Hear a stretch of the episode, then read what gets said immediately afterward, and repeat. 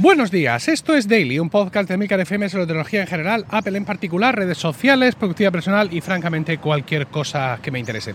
Hoy es jueves 4 de julio de 2019, Santa Isabel, el santo de mi querida suegra, pero si pudiera ser todavía mejor, el santo de mi hija, de mi hija Isabel, cariño, felicidades en tu romástica. Eh, por este motivo, eh, bueno, en realidad por este motivo no, pero en cualquier caso, ayer fuimos de compras a un Apple Shop. ¿Qué es un Apple Shop? Un Apple Shop es una pequeña tienda que Apple mantiene dentro de eh, otra tienda más grande, de un centro comercial, en fin, ese tipo de, historias. Por ejemplo, aquí en España, el Corte Inglés tiene Apple Shop, FNAC tiene Apple Shop, MediaMarkt tiene Apple Shop, ya sabéis cómo va la cosa. Estos espacios se decoran de forma distinta al resto de la tienda, no tienen exactamente las mismas mesas que hay en las Apple Store, pero parecidas. Y supuestamente el personal que trabaja en estas Apple Shop es personal directo de Apple. Incluso no llevan el uniforme que puedan llevar los trabajadores de ese centro comercial, sino que eh, llevan pues una camiseta negra con la manzanita de Apple, es decir, tú ves que ahí hay algo eh, como distinto.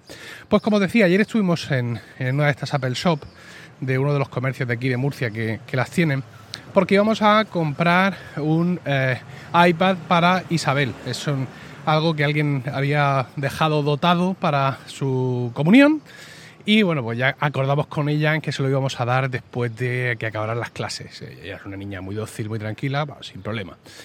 Eh, entonces, pues bueno, fuimos a este, a, este Apple Shop.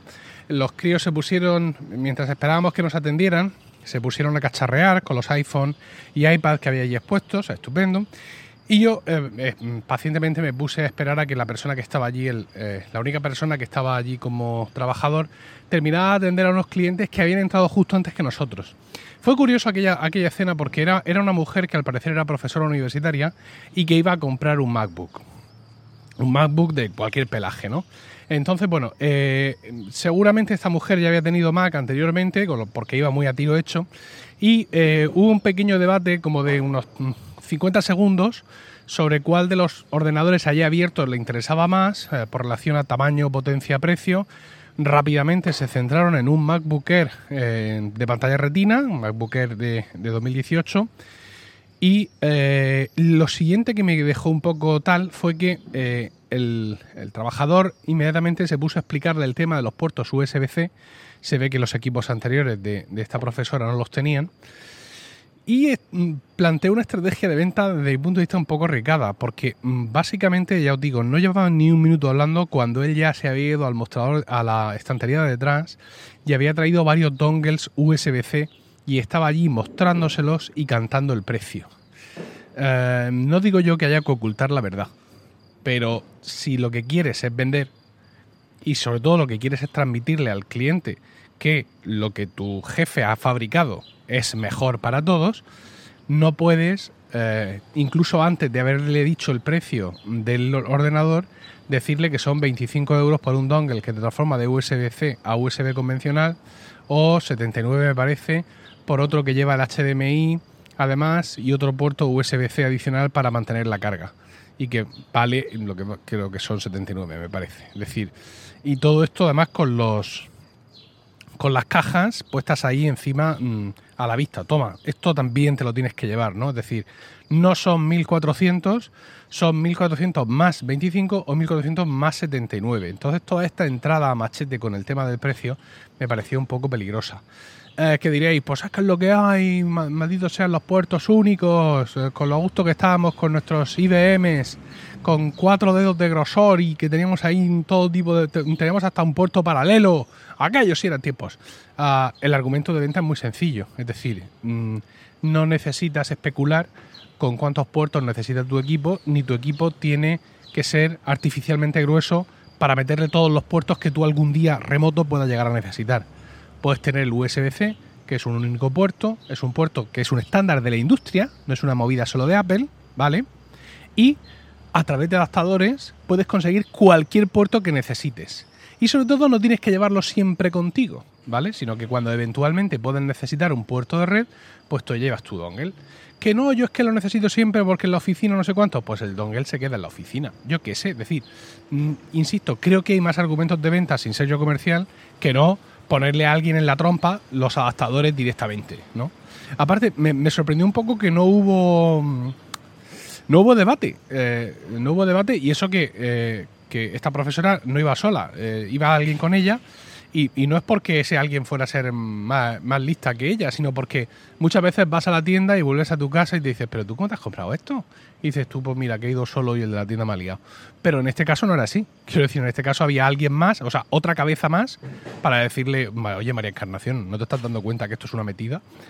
aunque no piensen eso realmente, pero que, que mm, hubo como una aceptación, mm, quizás estaban demasiado inmersos en el mundo Apple ya, ¿vale? Y daban por hecho que todas estas cosas ocurren y que lo mejor es aceptarlas con una sonrisa lo antes posible, pero me llamó un poco la atención la estrategia, digamos, de, de, venta, de tirarle a la cara a los adaptadores mm, sin más, sin cantarle mucho las, excelencias del puerto USB-C y por qué resulta interesante que hagamos ese pequeño sacrificio de depender de adaptadores a cambio de tener ese puerto con esa conectividad, con esa capacidad de carga, en fin. Bueno, cada uno vende como puede o como quiere. Luego fue mi turno y íbamos a comprar un iPad para Isabel, un iPad lo que llamamos aquí el iPad de educación, el iPad de 2018, me parece de sexta generación, este que conserva el, botón, el botón home, pero es compatible con el Apple Pencil, bueno, todo esto comprábamos el de 32 gigas, que para Isabel es más que suficiente, aunque este señor nos hizo una oferta para comprar el de 128 por 20 euros menos de su precio, pero es que tampoco interesaba. Mm, quiero decir, eh, realmente con 32 gigas para Isabel, incluso para mí en un momento dado, mm, voy que me mato. Pero bueno, en cualquier caso decidimos ese. Ella en principio lo quería de ese color dorado que tiene ahora Apple, que no se sabe muy bien. Es como el vestido aquel de internet, ¿os acordáis? Que uno lo veía en azul y otro blanco, creo que era. Pues este nuevo dorado de Apple le pasa algo parecido. Hay días que lo ves rosa totalmente y hay días que lo ves naranja. Bueno, eh, Isabel lo eligió, estuvo allí mirando un rato eh, la diferencia entre el, plata, el gris y el dorado y finalmente eligió el dorado. Pero cuando fuimos a elegir las fundas, a ver, no queríamos un Tupperware eh, contra bombas atómicas, pero sí una funda que tuviera cierta presencia, ¿no? Entonces nos sacaron una funda mm, rosa, de estas que se cierra la funda finalmente con una goma como si fuera una libreta y tal, que, que era demasiado rosa ya todo. O sea, independientemente sin entrar a juzgar cómo queda el rosa con el dorado de Apple, eh, pero aquello ya era demasiado, mm, demasiado excesivo. Y luego sacaron otra roja, eh, que era completamente de plástico y que era de estas fundas que incluyen una peana por la parte de atrás para tener el iPad recostado. Es decir, realmente tenía una mejor pinta. Mm, si yo hubiera tenido que elegir, seguramente hubiera elegido esa y mi hija no me falló y esa fue la que eligió. Pero claro, teníamos un problema. Y es que eh, por poco que se vea, con el iPad dentro de esa funda, sobre todo en la zona de la cámara, se ve el color original del iPad. Y hay una cosa que yo le he enseñado a mi hija muy claramente y que ella lo tiene presente en el día a día. Y es que rosa y rojo, puñetazo en el ojo. Esto no se puede combinar de ninguna de las formas. Isabel, en tu formación estética, esto ya sabes que es una de las reglas fundamentales. Entonces lo entendió perfectamente y dijo, no, no, si no llevamos esta funda, nos llevamos el iPad color plata claramente. Es que en esos momentos es cuando te das cuenta que todos esos esfuerzos, esas noches en vela, eh, todo, toda tu devoción a la educación de tus hijos ha merecido la pena cuando tu hija elige un iPad plateado para que combine perfectamente con su funda roja. Esto, mi trabajo aquí está hecho. O sea, ya, ya Isabel ya la doy por educada. Eh, tiene ocho años, pero bueno, ya puede seguir sola con todo el bagaje que le he dado. Bueno, el caso es que eh, a continuación me dijo, ¿vas a querer el, el, Pencil, el Apple Pencil? Y le dije, digo, no, quiero el de Logitech. Y dice, oh, el de Logitech no lo tenemos. Logitech no lo tenemos. Y dice, y no se vende en España y ni siquiera en Europa. Y yo me quedé un poquito rayado porque a mí me pareció recordar que no es ya que se venda, sino que incluso Apple lo vendía o lo ha llegado a vender en sus Apple Store. Le dije, bueno, entonces no quiero lápiz. Y dije, bueno, ahí te quedas. Entonces se fue a sus almacenes siniestros a coger el iPad, entré a Amazon, no recuerdo bien, creo que puse Logitech Apple Pencil o algo así, y salió el más vendido. No sé cuántas reviews positivas. Eh, precio ordinario, 76 dólares, euros, perdón. el precio para usted hoy porque hoy es hoy, 50 venta flash o no sé qué movida, 56. Entrega mañana. O sea, que mm, no es ya, porque decía, no se vende en Europa. dices tú, bueno, pues lo mismo está aquí, pero está de importación y lo traen cuando su primo de Kentucky venga. No, no, no. Entrega mañana. Esto está esperándome en los almacenes de Amazon, donde demonios los tengan, y entrega mañana no le dije nada a esta persona luego cuando volvió, porque tampoco quería yo entrar con él en un debate absurdo, ¿sabes? De, mira, en Amazon lo tienen, y él, pues entonces, pues eso lo traerán de fuera. No porque me lo entregan mañana. Pues, ¿sabes? Que eh, al final se va a crear una situación tensa, seguramente un poco absurda, y yo, al igual que la madre de Mónica Geller de Friends, pienso que es más bonito cuando todo el mundo se lleva bien, con lo cual, pues yo hice mi pedido de, del Apple, del perdón, del Logitech Cranion, que se llama, para Isabel y llegará hoy a casa, con lo cual pues todo magnífico. Y hoy vamos a hacer el traspaso. Vamos a hacer el traspaso. Ayer ya me aseguré anoche de que su iPad actual, que es un iPad Air 2, eh, tiene una copia de iCloud hecha reciente, con lo cual pues eh, durante el día de hoy mm, procederemos a hacer login en el iPad nuevo con su cuenta de, iCloud y a restaurar, uy, perdón, restaurar su copia de, de seguridad. Todo esto entre las quejas entre las quejas increíbles de mi hijo Emilio. ¿Por qué se queja Emilio? ¿Qué pasa con Emilio Cuarto? Pues eh, pasa que Emilio Cuarto hasta ahora disfrutaba, se solazaba, se explayaba con un iPad 3. Sí, efectivamente, con un iPad 3. ¿Qué diréis vosotros? Bueno, porque ahora el niño heredará el iPad Air 2. Efectivamente, ahora el niño heredará el iPad Air 2, que está muy bien. Su iPad 3 está destrozado, lleva ahí un, un cristal templado para evitar que se deshaga y el iPad Air 2 de Isabel tiene unas fugas de luz en la pantalla acusadas, pero que para si fuéramos nosotros nos habíamos suicidado ya, pero para un niño le da exactamente igual. Entonces él no quiere el iPad de su hermana, porque el iPad de su hermana no tiene sus juegos y en los juegos que tienen juntos no tienen los mismos niveles que él tiene. Entonces yo le he explicado que todo lo que hay en su iPad se lo voy a copiar exactamente al iPad de su hermana. Y dice, sí, ya.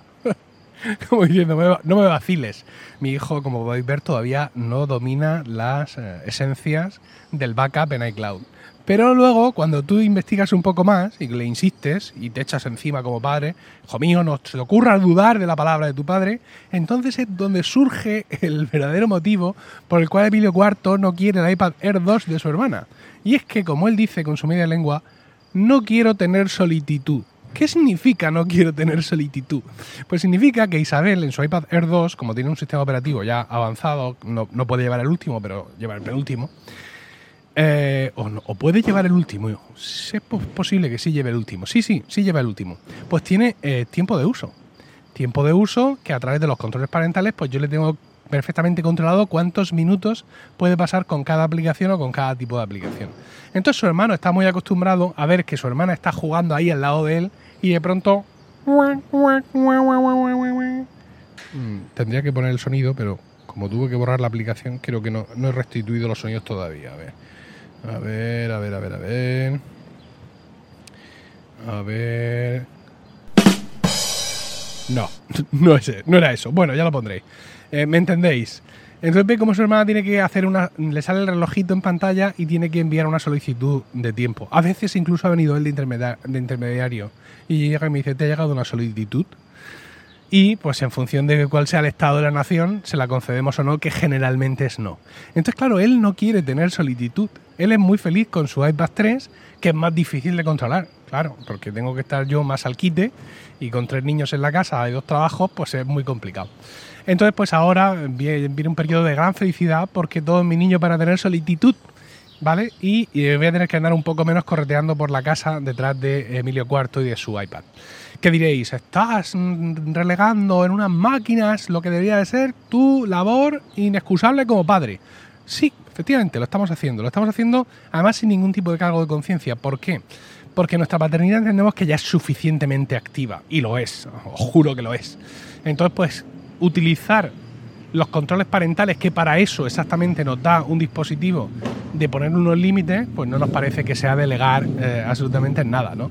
Ya tenemos que correr detrás de ellos, pues como detrás de todos los niños, para que hagan esto, para que hagan lo otro, para que recojan, para que apaguen la tele, para que no enciendan la tele.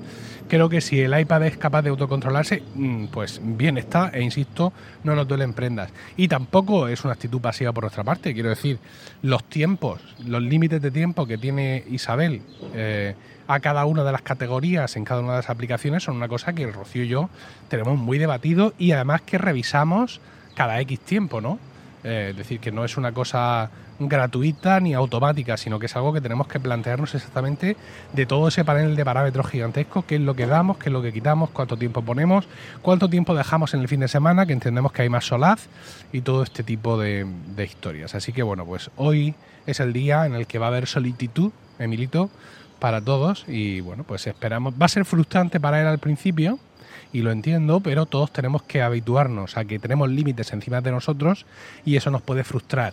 Y una de las cosas de crecer y madurar es eh, combatir esas frustraciones y saber eh, gestionarlas. Así que, bueno, pues ahí estaremos para cuando Emilio coja una rabieta, para ir a él, a darle besitos, a acariciarle el pelo, a hacerle cosquillas y todas esas cosas para ayudarle a gestionar mejor sus, emociones.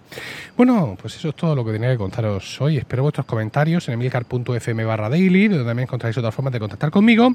Y no olvidéis suscribiros a focus.emilcar.es, donde encontraréis vídeos nuevos cada semana sobre todos esos temas, aplicaciones y servicios que nos interesan de verdad. Y también ahí encontraréis Weekly, mi podcast semanal sobre Apple, productividad y podcasting. Que tengáis un increíble jueves, un saludo y hasta mañana.